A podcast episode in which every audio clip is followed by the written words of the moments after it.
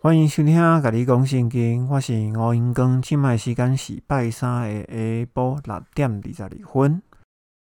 接下来我们要来继续讲罗马书的六章到第八章，从洗礼以及圣灵的工作来看律法，以及得胜者到底是什么碗高。首先，还是要请各位打开节目的资讯栏，因为我的讲纲就是在资讯栏里面哈，讲过很多次了。并且拿出中文的新译本的圣经以及一支笔啊。当你有听到什么新的讯息的话，请你就直接记在你的圣经上面，不要认为圣经是个圣物哦。你要去记它，你要去用它，它才会变成你的工具，不然它就有可能是个摆饰品。如果你要继续听这个节目，你一定要下载数位的原文查经工具。iOS 是唯独圣经，Android 以及电脑呢，请你查询信望爱圣经工具。并且从今天开始有个新功能哦，也就是咖喱公信金的 Line 社群以及咖喱公信金的 Facebook 社团都已经开启了。这两个功能的连接都是在节目的资讯栏里面，请您自行取用。接下来我们来讲前情提要。在上一集虽然只有讲第五章了，可是我们有讲祷告的先决条件就是要无罪哦。因此呢，在旧约里。人的灵魂里面是没有圣灵的，所以呢是一直会有罪存在。虽然说透过赎罪祭，可是只是短暂的无罪。所以呢，在新约里面有圣灵的内住之后，你才能够直接的祷告。有罪的人是没有办法直接跟上帝讲话或者是祷告的。另外一个部分呢，是天国计划跟新约计划的不同，好，分属于两个不同的计划。在上一集里面，我们有提到。但以理书的九章二十四到二十六节里面有讲的很清楚，如果不清楚的，可以查询上一集，也就是第四十七集。双方有意愿呢，才可以和解。看起来呢，上帝是很愿意与人和解的，因为上帝拆了他自己当中的一位，而不是独生子哦。如果您觉得耶稣是上帝的独生子，请你可以去查阅我们的第四十五集，也就是罗马书的第一章，在一刚开头的时候，其实有讲的很清楚了，这边就不多做说明。上帝差派自己当中的一位来到这个世界上，并且也差了圣灵来到这个世界上，目的就是要与人重新的和解，但是人愿意吗？所以呢，呃，信者信，不信者就很不幸了。好，这个也是没有办法的事情。好，一定要两个手掌才会拍得响。最后呢，有稍微提了一下关于罪的起源，哈，也就是亚当的罪，它的感染源到底是在哪里？好，这也在上一集有提过。这一集呢，我们要从第六章开始讲。好，那这一集困难的地方到底在哪里呢？因为我觉得这一集里面所讲的东西，其实都是绕来绕去的概念。好，可是就是因为要绕来绕去哦，所以才会讲得清楚。在开始第六章之前哦，我们这边要先讲一个概念，要与上帝的连接，其实有很多种的方式。怎么说呢？在我的资讯栏里面，我有提到哦，你可以用高丽的方式或水洗。或者是圣灵内住，或者是灵洗，这个在资讯栏里面哈分别有讲。接下来我们就来说明个功能有什么不同哦。我们知道现在教会里面哦，大部分都是用水洗。为什么现在教会会用水洗呢？就是因为他们参考了一段经文哈。这个我们是引用约翰福音第一章的第二十九节开始，我来念一下经文。第二天。约翰见到耶稣迎面而来，就说：“看哪，上帝的羊羔是除去世人的罪孽的。这一位就是我所听说的。有一个人是在我以后要来，位分比我高，因为他本来是在我以前。哈，因为他就是耶稣，因为耶稣本来是在我以前。我本来不认识他，但是呢，为了要把耶稣显明给以色列人。”因此，我用水来施洗。约翰又做见证说：“我曾看见圣灵好像鸽子从天降下来，停留在耶稣的身上。我本来不认识耶稣，但是那差我来用水施洗的对我说：‘你看见圣灵降下来，停留在谁身上，谁就是用圣灵施洗的。我看见了，就做见证说，这就是上帝当中的一位。至于为什么不是上帝的儿子呢？刚才已经说过了，请你去参考第四十五集了。基本上所有的教会呢，都会因着这个经文而采用水洗，不管呢它是点水礼或者是浸水礼哦哦，其实他们想的东西都是差不多的。那我们要来看这个水洗的渊源到底是从哪里开始的呢？其实我们要来翻出埃及记的第三十章的十七节，经文是这样写的：亚威对摩西说，亚威就是上帝啊。亚威上帝对摩西说：“你要做一个铜盆和一个铜座，用来洗涤。你要把盆放在会幕跟祭坛之间，并且要把水放在盆中。亚伦和他的儿子要在盆里洗手洗脚。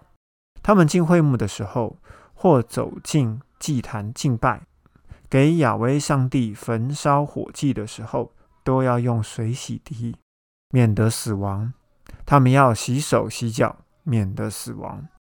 这要做他们永远的定力，就是做亚伦和他的后裔世世代代永远的定力。所以说，一定要洗，因为要做世世代代永远的定力。为什么要洗呢？避免死亡。所以我们可以知道，在会幕、祭坛、圣所、至圣所这个范围里面哦。其实就是上帝的区域，也就是说，如果你要走进来这个地方呢，你就一定要洗手洗脚。可是只有洗手洗脚吗？其实不是诶。其实原本的规定哦，你全身都要浸泡在这个铜盆里面哈，全身全部都洗过了才能够走进去。可是这样子很麻烦呢，在会幕这光天化日之下，大家都要脱衣服，然后沐浴更衣。这样子其实会造成在整个程序上的麻烦，所以呢，就要求大家先在家里面洗澡，把全身都弄干净了，只要来会幕前面呢洗手洗脚，其实就可以走进去了。所以最原始的规定是什么？最原始的规定是全身都要洗过才能够走进去。那我们也知道，在旧约的时候呢，只有旧约的祭司需要水洗。好，为什么呢？因为只有旧约的祭司才需要走到这个会幕里面去嘛。所以说，所有的以色列人、所有的犹太人都不用洗，是不是？好，可是我们知道，地上是模仿天上的哈，其实天堂的样子也跟这个差不多。福音书里面说的水洗，好，也就是刚刚前面讲的那一段，约翰在约旦河里面把所有的以色列人通通洗过一遍。这个目的是什么？就是为了要预备天国的降临，也就是为了西元四十年的天国降临。为什么？因为我没有办法准备一个这么大的铜盆，把所有人通通放进来嘛，对不对？可是呢，我必须要让大家都要洗过，祝福这个河水，把大家洗过。然后大家洗过以后，就是为了要准备可以进入天国。当天国君王来的时候呢，然后大家都洗好了，只要西元四十年一到，天国君王也预备好了，好，也就是基督预备好了，那天国降临的时候，就一切就完成了。那没有洗过呢，就全死；那有洗过呢，就都全活啊，就是这样子。好，所以我们可以了解哦，现在的新约教会的水洗的目的是什么？现在的新约教会的水洗，其实就是模仿约翰福音的第一章，就是约翰在约旦河里面为大家施洗的样子。但是其实那一件事情，其实是为了准备西元四十年的天国降临。好，为什么我会这样讲？天国后来没有降临啊，天国后来没有降临。那怎么要这样讲呢？是因为啊，天堂也是这样子。好，天堂就是地上的会幕长什么样子，天上的天堂就长什么样子。天堂呢，从大门口走进去以后呢，会有一个玻璃海。哦，这个在启示录里面有提到。这个玻璃海呢，是所有的灵魂都要进去再出来。好，像不像原本的规定，祭司呢都要先进铜盆进去再出来？其实这个就是一模一样，一模一样的事情。那后面接一个什么？后面呢接了一个祭坛。其实呢，呃，会幕里面的祭坛呢，其实就等于是在天上的基督台。基督台也就是论功行赏的地方哈。这个之前我们都有讲过，在这里我们就可以知道哈，福音书的水洗呢，其实当初是为了天国降临而预备的哈，为了就是要通过末日，然后迎接新天新地。但是呢，我们知道天国的君王已经被杀了，所以呢，天国呢就不会再来了。虽然说那些人都有经过水洗，但是这个计划已经被终止了哈。所以我们就可以知道说啊，现在水洗有那么重要吗？啊，其实比较像是现在一般教会要来接纳这些信徒的一个仪式啊。但是它具有实质上的意义吗？其实我觉得，呃，并没有。好，我我可以直接讲，并没有哈，因为现在最重要的其实是因信称义，你相信了基督或相信耶稣，然后圣灵住在你的里面，这个才是最重要的。好，接着我们就来讲因信称义。耶稣的门徒基本上都是相信耶稣的嘛，好，这个就没有什么问题。所以，我们来看约翰福音的第二十章的第二十二节。耶稣说了一段话之后，就向他们吹了一口气，说：“你们领受圣灵吧。”这个经文其实我常常在讲哦，从保罗书信里面哦，其实我这一段已经讲了非常的多次。但是呢，为什么一直要重复讲？因为这一段非常的重要，因为也就是从这个时间点开始哦，圣灵内住就是从这时候开始。所以亚当当他被吹了一口气之后，圣灵就在他们的里面。哦，由此我们可以了解，耶稣基督跟上帝哦，其实他们在行使相同的能力，也就是从那个时候开始，圣灵开始住到新约信徒的灵魂里面。我们可以从使徒行传第九章的第十七节，我们可以知道这件事情哦。使徒行传第九章第十七节在讲瞎了眼的扫罗，哈，就是原名保罗的扫罗。他瞎眼以后呢，就待在大马士革的一个房子里。亚拿尼亚呢，就去找他，进了那个房子，为扫罗按手，说：“扫罗弟兄，在你来的路上呢，向你显现的耶稣就是主，差我来使你可以看见，又被圣灵充满在里面。”他在讲完这段话以后，立刻有鳞片状的东西从扫罗的眼睛掉了下来，他就能够看见了。于是就起来受了洗，好，就是水洗，哈，就是亚拿尼亚也不知道怎么水洗了。吃过饭以后就有力气。亚拿尼亚很清楚哦，圣灵充满是很重要的一个环节。那为什么要水洗呢？因为呢，亚拿尼亚也不太清楚到底天国要不要来。好，但是其实天国不会来的。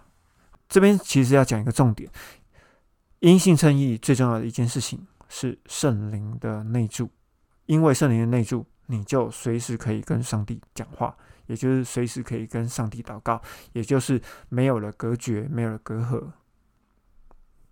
接着有些人会讲说：“嗯，那我们不是要受圣灵的洗吗？”好好，我们来看《使徒行传》第一章四到第五节。耶稣和他们一同吃饭的时候，吩咐他们不要离开耶路撒冷，说：“你们要等候父的应许。”就是你们听我讲过的，约翰是用水施洗，但再过几天你们要受圣灵的洗哦。等一下哦，这个时候耶稣已经快要升天了，再没讲几句话就要升天了，对不对？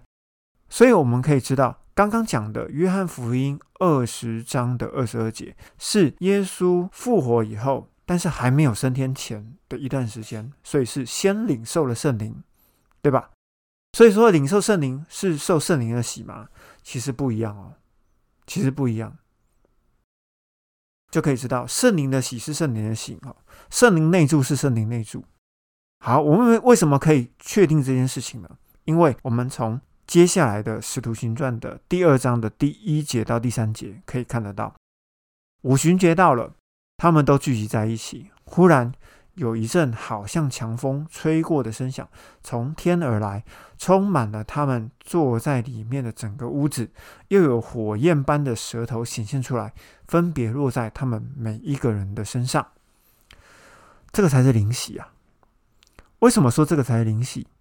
因为圣灵内住不一定有特别的能力，可是呢，圣灵的洗洗下去以后，这个能力就是附在你的肉体上。我们知道这个经文接下去就发生什么事，每一个人都讲方言，有发现吗？好，所以圣灵内住跟圣灵的洗是不一样的哦，我们必须要把它分开来哦。用四世纪的六章三十四节，我们来证实哈。其实圣灵的喜呢，就会带着外在的能力。好，例如在四世纪里面提到的，亚威上帝的灵降在基甸的身上，基甸就吹了角，亚比以谢族都应召来跟从他。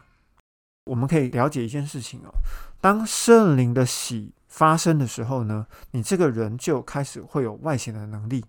例如说，我们刚提到的五旬节，例如说我们刚提到的基甸。这些人呢，都是因为圣灵的喜。可是我们必须要先讲哦，有外在可见的能力哦，不等于是圣灵的喜啊。因为圣灵可以做得到的事情，有些部分邪灵也做得到。好，OK，好，所以我呢，我们必须要知道这件事情。然而呢，我们必须要看到哈，保罗在接受亚拿尼亚的祷告按手之后呢。他有圣灵的充满，圣灵的充满是什么？是圣灵在灵魂里面充满。但是在那个时候，保罗还没有接受圣灵的洗哦，所以我们要把这两件事情哦，圣灵的洗跟圣灵的内住这两件事情要把它分开来。为什么刚刚要拉拉杂杂讲这么多关于受洗呀、哈圣灵之间的关系？其实就是为了要罗马书的第六章到第八章做铺陈。接下来我们终于要开始进入本文了哈。罗马书的第六章，我们从第六章的第三节开始看。难道你们哦，他这边讲的你们是犹太人？难道犹太人你们不晓得我们这受洗归入？耶稣基督的人是受洗归入他的死吗？所以，我们借着洗礼归入死，和他合葬，为的是要我们过新生命的生活，像基督借着父的荣耀从死人中复活一样。我们若在他们死的样式上和他联合，也要在他复活的样式上与他联合。这个部分要讲什么？我们刚刚在最前面的时候有讲水洗的这部分，水洗归入他的死。为什么水洗会归入他的死？我们来看哦，当耶稣出现的时候，其他人受水洗，经过水洗之后，这些受水洗的以色列人就跟耶稣基督是成为同一国的嘛，对吧？好，那耶稣基督来到这个世界上的目的是什么？是为了要成立一个永恒的天国。当这个天国的君王被杀死了之后，是不是等于是说这个天国就不会存在了？那这些国民呢，是不是就归入了耶稣的死，就是归入天国君王的死？因为借着嘴洗归入了他的死，所以说天国死了。天国君王也死了，所以天国的人民也死了，对吧？旧约的律法是规定谁呢？旧约的律法就是在规定着以色列人，规定着犹太人。那为什么他们要被规定？因为他们要为了要进天国而预备。天国的律法，也就是摩西所颁布的律法。如果今天天国的君王死了，天国也死了。天国的人民也死了，天国的律法还会再继续辖制着天国的人民吗？那当然不会。所以这边里面他就有提到了，为的是要我们过新生命的生活，也就是说，你们不再被摩西的律法所辖制了。但是呢，能不能够犯罪？其实也不可以，因为后面有写，后面有写哈。所以呢，因为耶稣基督死的样式跟他联合，为什么讲死的样式跟他联合？就是因为你受洗了，成为天国的人民嘛，所以你跟他联合在一起，好，你就一起被带入耶稣基督的死。带进去以后呢，耶稣复活了，天国有没有存在？天国没有存在啦，天国不会再存在了。所以天国律法有存在吗？天国律法当然是存在的，只是呢管不到你。好，因为死了又复活，这样听得懂吗？我不太确定你们听不听得懂。好，罗马书的第六章，好，我们从第六节开始讲到十一节。我们知道，我们在律法下的旧人呢，已经与天国的君王，也就是基督，同钉了十字架，使律法下的罪身呢丧失了机能，使我们不再做律法下的罪的奴仆。因为死的人呢，已经脱离了罪，对吧？为什么脱离了罪？因为律法已经定不到你的罪啦，所以你就脱离了罪。我们既然与基督同死，就信也必与他同活。我们知道，基督既然从死人中复活，就不再死，死呢也不再辖制他了。他死就基督死，是向罪的死啊，也就是跟律法一刀两断。因为律法一刀两断之后呢，律法就不能再定我们的罪嘛，哈，也不能定耶稣的罪。只有这一次，他活是向上帝的活着，你们也应当这样，向罪算自己是死的。在耶稣基督里，像上帝却是活的。我们之前有提过“死”这个概念哦，“死”就是隔绝。也就是说，为什么死的威力这么大？因为耶稣基督已经带了整个天国的人，已经离开了这个律法，所以呢，就与。律法隔绝，也就是与天国的计划隔绝。那既然与天国的计划隔绝，天国的律法就不能再限制了基督所带领的人喽，对吗？所以呢，耶稣要带领着新的一批人开始进入一个新的计划，那也就是新约的计划，也就是天堂计划了。我这边有举一个例子：巴比伦的律法，波斯不适用啊，这个大家有概念了哈。所以大英帝国的律法，美国不适用，这个应该也没有问题。哈，开车呢，在日本是右驾，不适用在台湾的左驾，嗯，这样对吧？好，大家都知道哈。所以我们可以知道哈，地上天国的律法，在天上天国并不适用，这样子我们就可以了解。可是呢，基本上规范上的逻辑是一样的。为什么我要补一句规范上的逻辑是一样的？因为保罗在后面也讲了，这样子我们可以犯罪吗？哦，当然还是不可以了。好，好，那我们继续往后面看，后面这段从罗马书六章的十二节到二十三节，其实一直在讲的就是自由意识的选择，好，也就是分别为圣。所以不要容罪。在你们必死的肉身上掌权，使你们顺从肉体的私欲，也就是自由意识。所以你可以知道，现在你可以选择你要犯罪，或者是不犯罪，因为我们有自由意识嘛，哈。也不要把你们的肢体献给罪，做不义的工具，倒要像出死得生的人，把自己献给上帝，并且。把你们的肢体献给上帝做义的工具，也是做好的工具了。好，不要做不义的工具，不要做坏的工具。罪必不能辖制你们，因为呢，你们不是在律法之下，而是在恩典之下。这边可以再加一个，因为你们已经不是在律法之下，而是在恩典之下。为什么？因为刚刚也讲过了嘛，耶稣已经把所有人从律法的管辖之下，已经代理了。好，靠着耶稣的死，这后面也会提到。第十五节，那却为什么呢？我们不在律法之下，而是在恩典之下，就可以犯罪吗？绝对不可以！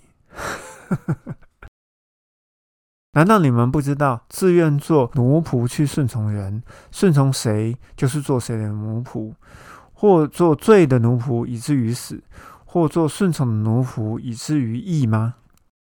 这边其实就是在讲自由意识哦。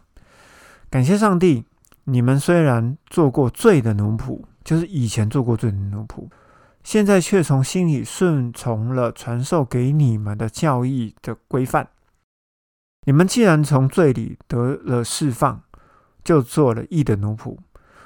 因为你们肉体的弱点，我就按一般的话来说，你们从前怎样把你们尸体献给不洁和不法的奴仆，以致不法，现在也要照样把你们的肢体献给义，作为奴仆，以至于成圣。我觉得这边应该要改成以至于分别为圣。为什么要讲分别为圣？是因为呢，分别为圣就是说从这个世界上分出来的。那至于分别为圣，在哪边讲得清楚呢？其实，在律法书里面其实讲的蛮清楚的，自己可以去看。你们做罪的奴仆的时候，就不受义的约束哦，所以反之亦然哦。你们做义的奴仆的时候，也就不受罪的约束喽。好，好，那接下来我们继续讲。那么，你们在现今以为羞耻的事上，当时得了什么呢？那些事的结局就是死。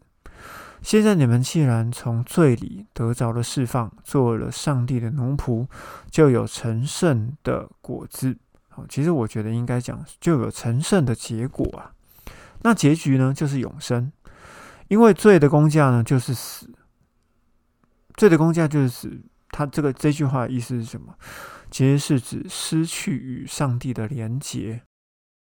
在前几期，其实我们一直有提到“死”这个字，其实就是隔绝，不一定是肉体的死亡才叫做死哦。其实叫隔绝，无法联络、无法交通、无法祷告，都叫做死。继续讲，但上帝的恩赏啊，在我们的基督耶稣里却是永生。基本上这一段应该没有什么问题哦。因为刚刚之前在讲的概念，其实在这边其实都讲过了。好，我们继续往下。罗马书的第七章，天国律法的失效。兄弟们，我对懂得律法的人说，也就是以色列人说：你们不晓得律法管辖人是在他活着的期间吗？这边呢，他就用了一个例子哈，就是已婚的妇人跟丈夫的事情。来举这个例子，一个已婚的妇人在丈夫活着的时候，她是受律法的约束，归属丈夫。丈夫若死了，她就脱离丈夫在律法的约束。所以，当丈夫还活着的时候，如果她归属别的男人，就称为淫妇。丈夫若死了，她就脱离了律法的约束。如果她属于别的男人，就不是淫妇了。这样，我的弟兄们，你们借着基督的身体，对律法来说也是已经死了哦，使你们归属另外一位，也就是那从死人中复活的基督。所以你看啊，他这边讲的就是跟我刚刚讲的那个概念是一样的。你们已经归属基督了，可是呢，基督带着你们全部都去死了，意思就是说，利用这个死来隔绝。对律法的管辖，好使你们归属另外一位，另外一位是什么？是复活的基督。那复活的基督就不受律法的管辖了，所以你们就全部都被带到另外一个境界去了，对不对？好，你你们就了解我的意思哦。好，这好像被带到另外一个山头去了，而不在这个山头。继续念，为的是要我们结果子，好，就是要我们成为一个结果了。就是给上帝。我们从前属肉体的时候，啊，就是在讲旧约，罪恶的情欲借着律法在我们的肢体里发动，就结出死亡的结果。但是现在，我们既然向那捆绑我们的律法死了，就脱离了律法的约束，好让我们用心灵的样式，而不是用遗文的旧方式来服侍基督。其实这一段其实就在讲。天国律法的失效是借着什么来使天国律法失效？是借由与基督的连结，然后基督死了，带领大家全部都死了。可是呢，基督的连结跟我们还是连接在一起啊。基督又复活，所以呢，基督就带着我们一起就复活了，脱离了律法的管辖。这样子从死里复活的目的，就是为了要脱离律法的管辖。好，我们继续往下看《罗马书》的第七章第七节。这样，我们可以说什么呢？难道律法是罪吗？绝对不是。你敢说律法是罪，你就完了，因为那是上帝讲的。不过，如果不是借的律法，我就不知道什么是罪；如果不是律法说不可贪心，我就不知道什么是贪心。保罗就在这边举了这个贪心的例子。但是呢，罪趁着机会，借着借命，在我们里面发动各样的贪心，因为起初没有律法，罪是死的。第八节这段话其实就是在讲亚当在伊甸园的时候。好，第九节我们继续。在没有律法的时候，我是活的；但诫命一来，罪就活了，我就死了。那本来使人活的诫命呢，反而使我死了，因为罪借着诫命把握机会来欺骗我，而且杀了我。这样，律法是圣洁的，诫命也是圣洁、公义和良善的。既然是这样。那良善的律法跟诫命反而使我死吗？当然绝对不是，而是那个罪借着那良善的律法和诫命使我死了，就显出真正的罪，为的是要使罪借着诫命变得更加的邪恶。我这边稍微写了一下，在第十一节里面呢，有写说欺骗这个事情。为什么罪可以借着诫命来欺骗呢？是因为呢，现在已经进入了新约了，罪就借用着旧约天国的律法还具效力的这个谎言，来使你与上帝隔绝，或者是让你自我控告。那为什么要让你这样子自我控告呢？我们可以从撒加利亚书的第三章整章里面来看哦，撒旦。就站在约书亚的旁边，成为一个控告者，也就是一个检察官呐。哈，在一个法庭里面的检察官。那如果想要了解撒旦是怎么样控告人，可以翻开撒加利亚书的第三章。好，我们继续往下讲哈。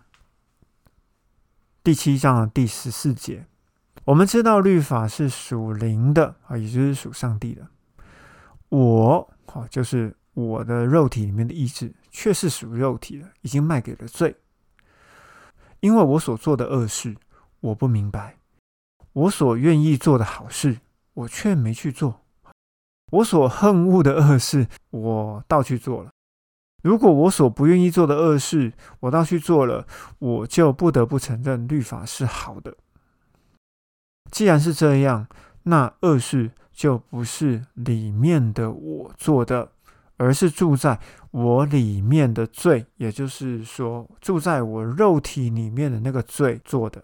好，那通常我们说肉体里面的罪，我们就会讲说这个是肉体的我、自然的我，或者是老我，或者是老自己。好，大家有很多种称呼，也就是保罗在这边就分好灵魂的我跟肉体的我。好，我们继续往下看。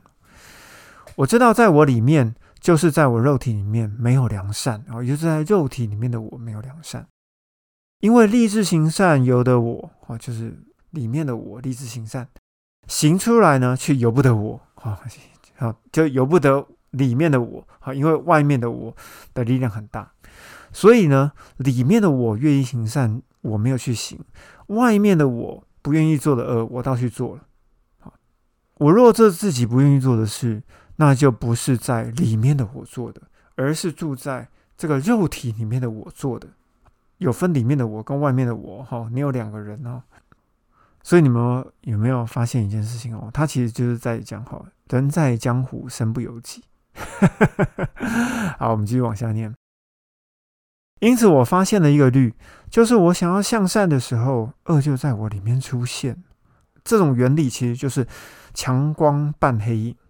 好，就是有强烈的光线在前面哦，那个剪影才会拍得出来啊。好，强光伴黑影。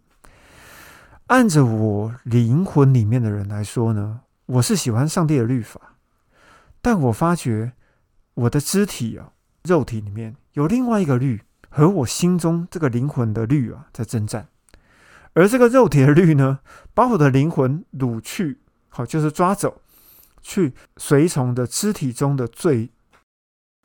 我这个人真苦啊！谁能够救我的灵魂脱离这个使我死亡，就是说脱离这个使我与上帝隔绝的身体呢？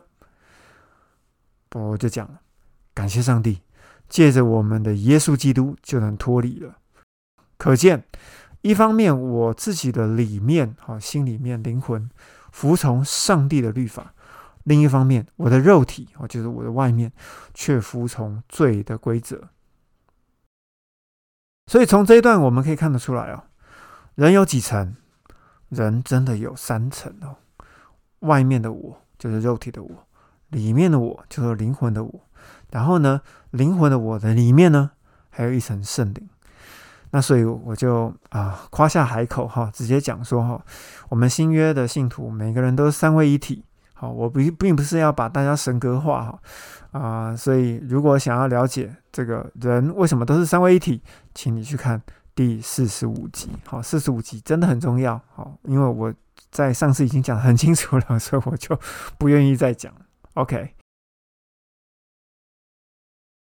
接下来我们来谈罗马书的第八章。所以现在那些在耶稣基督里的人就不被定罪了哦？为什么不被定罪了？因为生命之灵的律在耶稣基督里使我自由，脱离了罪和死的律。律法因着人的肉体软弱，有些做不到的地方，上帝差遣自己当中的一位，成为最深的样式，或成为肉身的样式。为了除掉肉体里面的罪，就在肉体中把罪给判决了。把罪给判决了，是如何判决呢？请看上一集哦，第四十七集哦，关于赎罪记的部分，如何把罪给判决了？请看上一集。使天国的律法所要求的义呢，可以在我们这些不随从肉体而随从圣灵去行的人身上实现出来。随从肉体的人以肉体的事为念，随从圣灵的人以圣灵的事为念。以肉体为念就是死，以圣灵为念就是生命平安。因为以肉体为念就是与上帝为仇，既不服从上帝的律法，也的确不能够服从。属肉体的人不能得上帝的喜悦。上帝的灵既然住在你们里面啊，也就是讲圣灵内住啊，你们就不属于肉体了，而是属于圣灵的。他的意思是，你们的灵魂就不属于肉体的，而是属于圣灵的。如果人没有基督的灵，就不是属于基督的。既然这样讲，又讲上帝的灵，又讲基督的灵。那不就是上帝就等于基督吗？好，如果还有问题的人，请看四十五集。好好，接下来继续讲。基督的灵若在你们里面，虽然你们的身体因着罪的缘故是死的，然而圣灵呢，却因着义的缘故赐你们的灵魂生命。好，是灵魂的生命哦。好，不是肉体的生命哦，是灵魂的生命。如果那使耶稣从死人中复活者的灵住在你们里面，也就是圣灵住在你们里面，也就是上帝的灵住在你们里面，那使基督从死人中复活的上帝，也必借着住在你们里面的灵，使你们必死的身体活过来。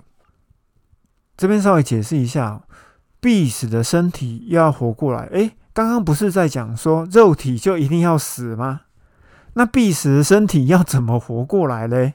这不是自我矛盾吗？好，这边请听众去听第三十二集，在《铁萨摩尼迦前书》这一集提的很清楚，被提就是死人复活、活人改变的这一集。好，可以大家去听一下。好，其实呃之前保罗已经有讲过了。好，那我们这边也就不再赘述。接下来我们继续来看继承权的问题啊。第八章的第十二节，兄弟们，可见我们并不是积欠肉体的债，随着肉体而活。如果随着肉体而活，你们的灵魂必定要死。但是如果靠着圣灵致死，好，也就是圣灵隔绝身体的恶行啊，你们就必活，哈，就是你们的灵魂就一定会活着，因为蒙上帝的引导，都是上帝的儿子，可以吧？可以接受吧？哈，诶，为什么这边不是上帝中的一位？哦，因为我们是被造物啊，好，他这边就讲的东西就是被造物，哈，就是上帝的儿子。你们接受的不是奴仆的灵，好，这边其实也可以讲，你们接受的不是怕死的灵，好，使你们仍旧害怕。你们接受的是使人成为嗣子的灵，使我们呼叫阿巴父。世子的意思就是养子的意思哦。接下来我们继续讲，圣灵亲自和我们的灵魂，就是里面的人，一同证明。我们是上帝的继承人，既然是儿女，就是后嗣，是上帝的后嗣，也是基督一同做后嗣。这个后嗣的部分呢，其实都叫做继承人了所以我们可以再讲一次：既然是儿女，也就是继承人，是上帝的继承人，也和基督一同做继承人。我们既然和他一同受苦，也必和他一同得荣耀。我看现在的苦难与将来向我们显出的荣耀是无法相比的。那为什么敢在这边呃讲说呃显出荣耀的这个部分？其实我们在罗马书的五章第二节其实有解释过了哈，也是关于为何上帝可以与我们分享荣耀。其实那个就是得胜者。得胜者更细节一点的讨论呢，其实在第四十四十四跟四十七集其实都有写过哈。得胜者其实就是在新天新地的管理职。我们继续接下来念第十九节，被造的万物都热切渴望上帝当中的一位，就是基督显现出来，因为被造的万物浮在虚空之下。不是自己愿意这样，而是由于使他屈服的那一位。我们必须要看十九节跟二十节哈，来决定到底为什么第十九节这边的粽子啊要改成当中的一位，也就是基督。因为儿子的这个字啊，其实可以代表的后裔，它也可以成为单数，也可以成为复数。因为在二十节呢，这边使他。屈服的那一位，其实他指的就是撒旦。所以在这里，我们可以看得出一个对应的关系。那世界的王撒旦写在第二十节，所以在第十九节，万物所渴望的那一位，讲的就是基督。接下来我们继续讲二十一节，被造的万物盼望自己得着释放，脱离败坏的奴役。得着上帝儿女的荣耀和自由。这边的儿女应该怎么讲呢？这边的荣耀和自由，其实讲的是，其实讲的是天使。这边为什么讲天使啊？哎，我觉得又要解释好多。因为呢，呃，上帝的天使呢，其实有分三分之一跟三分之二。三分之一的天使呢，是随同撒旦的堕落天使。哦，那也就是创世纪第六章的第二节里面讲到的邦国守护神，哈，也就是堕落天使。所以说，另外三分之二的天使就是也是上帝的儿女，好，他们具有荣耀跟自由的尊荣。接下来我们继续念啊，我们知道被造的万物一直到现在都痛苦的呻吟着。不但这样。连我们这些有圣灵作为出手果子的人，自己也内心叹息，热切期待成为嗣子，好或者是养子，就是我们的身体得赎。这边有讲到一个出手果子的人哦，我们要稍微点一下哈，为什么这边要讲出手果子？因为这个时候还是初代教会时期，也就是说，耶稣刚升天不久。圣灵呢，也才来这个世界上不久，在这一代的人呢，就叫做出手果子的人。好，这样子可以了解保罗原本在讲什么。接下来我们继续念：我们灵魂得救时就存了这盼望，但是看得见的盼望不是盼望，因为谁会盼望自己看见的呢？但如果我们盼望没有看见的，就会耐心的热切等待。为什么这边是看不见的盼望？其实这边讲的看不见的盼望，其实就是死后或者是被提，身体才会得赎。那这边又要回到《铁萨罗尼迦前书》哦，也就是第三十二集。有兴趣的听众可以去听听看。接下来继续念了二十六节，照样。圣灵也在我们的肉体软弱上帮助我们。原来呢，我们都是在律法之下，我们不晓得应该怎样去祷告，对吧？在旧约的时候，有谁需要祷告？都不需要祷告啊。但是呢，圣灵在旧约的时候，亲自用不可言喻的叹息，替律法下的我们祈求。也就是说，我们太可怜了。所以圣灵为着我们祷告。那鉴察人心的上帝呢，晓得圣灵的心意，因为圣灵按着上帝的旨意替着圣徒祈求。我们知道，为了爱上帝的人，哈，也就是信徒啊，圣徒，就是按照他旨意蒙召的人的益处，万事都一同效力。因为上帝预先知道的人。他就预先命定他们和上帝当中的一位的形象一模一样。耶稣是不是长得跟我们一样？对，一样，所以一模一样，使上帝当中的一位在许多弟兄当中作为首先复活的。哦，不是长子哦，好，不是长子，应该可以讲说首先复活的，或者也可以讲。当做示范，好，当做头一位，都可以这样说，但是不能说是长子，好，因为他不是儿子。三十节，上帝预先命令的人，又呼召他们所招来的人，又称他们为义；所称为义的人，又使他们得荣耀。来，这边有四阶段哦，这边是预先命定，从什么时候预先命定？从你的灵魂在水晶湖的时候就预先命定，他就已经定好了哦。你的灵魂来到世界上以后，他就呼召你，呼召你。你如果同意了，因信称义了，他就称你为义，也就是在这个时候，圣灵就内住了，成为一个定金。又要使他们得荣耀，是什么时候得荣耀？当肉体得赎的时候，就会得荣耀。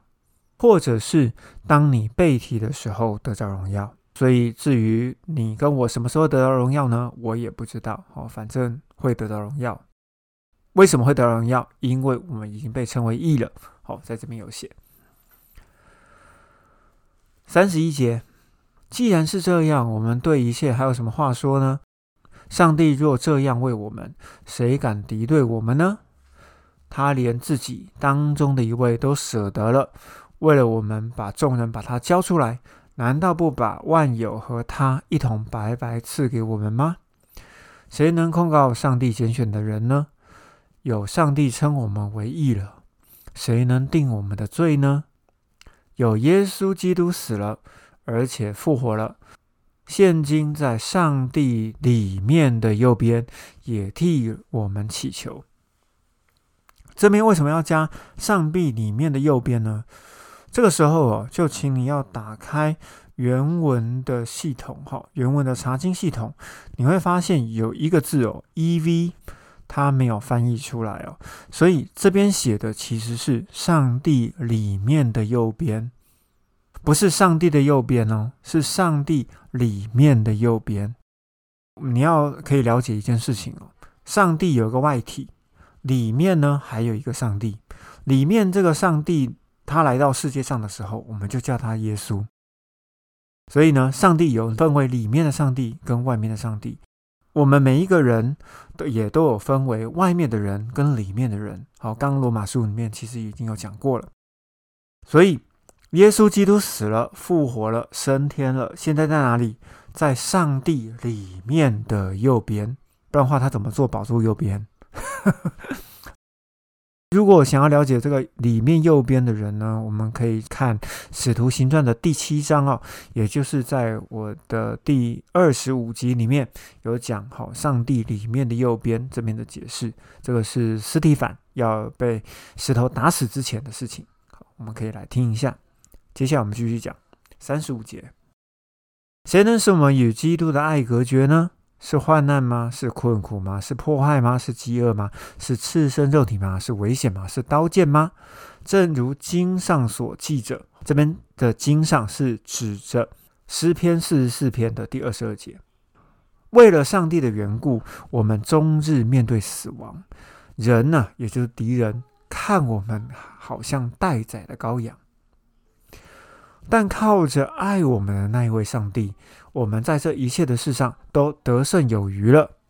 因为我深信，无论是死是生，是天使是掌权的，是现在的事是将来的事，是有能力的，是高天的，是深渊的，或是任何别的受造物之物，都不能叫我们与上帝的爱隔绝。这爱是在我们的耶稣基督里的。我们要来总结一下哦。旧约的律法下的犹太人受洗哦，归入了天国，对吧？天国的君王呢，就带着这一群天国的人被钉十字架死了，代表天国的律法不再有资格对以色列人定罪，使得以色列人不再成为罪的奴仆。而是跟着复活的耶稣基督，成为新约义的奴仆。而这个义的准则是从律法而来，所以律法本身是良善的。今天我们咖喱松信经就录到这边。如果你觉得这个频道对你有所帮助，请你帮我们分享出去。在节目的最后有许多的播送平台可以供您参考。那我们感谢公信经今天就说到这里喽，下次见，拜拜。